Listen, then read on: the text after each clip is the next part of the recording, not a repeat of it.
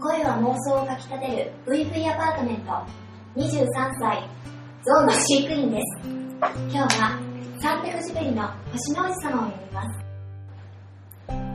こうして僕は今から6年前サハラ砂漠に飛行機が不時着するまで心から話ができる人もないまま一人で生きてきた。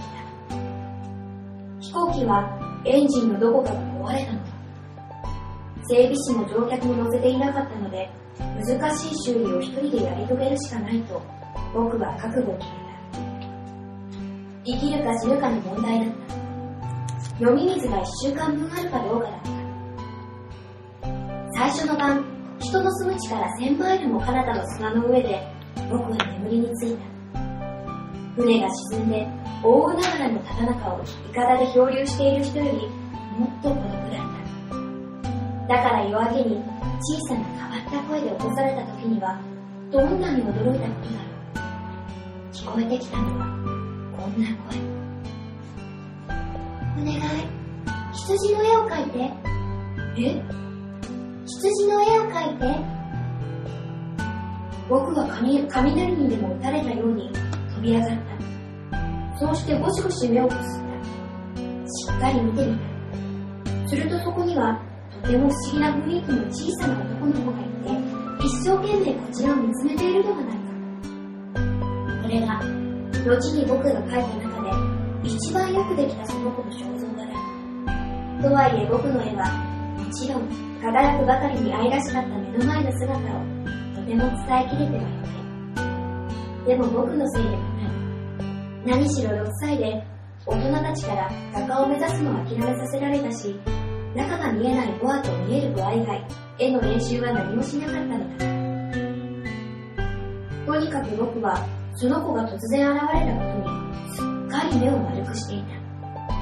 何しろ人の住む地から1000マイルもの彼方なのだそれなのにその男の子は道に迷ったのではなさそうだし疲れてくたくたでもなければ死にそうなほどお腹が空いていたり喉が渇いていたり怖がったりしているわけでもない。どう見ても人の住む地から1000マイルも彼方の砂漠の真ん中で迷子になったという様子ではないのだようやく口が聞けるようになると僕はその子に尋ねた一体君はここで何をしているの？でもその子は何か重大なことのように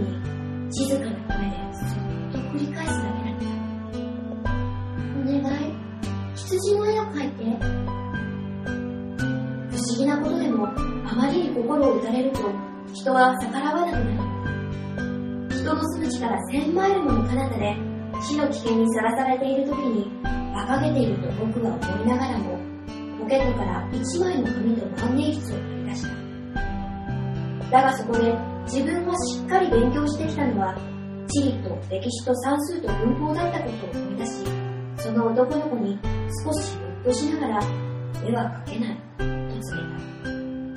男の子はこう答えた。そんなの平気。羊の絵を描いて。羊の絵など描いたことがなかったので僕は自分に描けるたった二つの絵のうちの一つをその子に描いてみせた。例の中が見えない大蛇ボアだすると男の子はこう言って僕をひどくびっくりさせた。違う違う。ボアに飲まれたゾウなんていらないよ。ボアはすごく危険だしゾウはちょっと大きすぎる。僕のところはとっても小さいんだ。欲しいのは羊なの。羊の絵を描いて。そこで僕が描いた。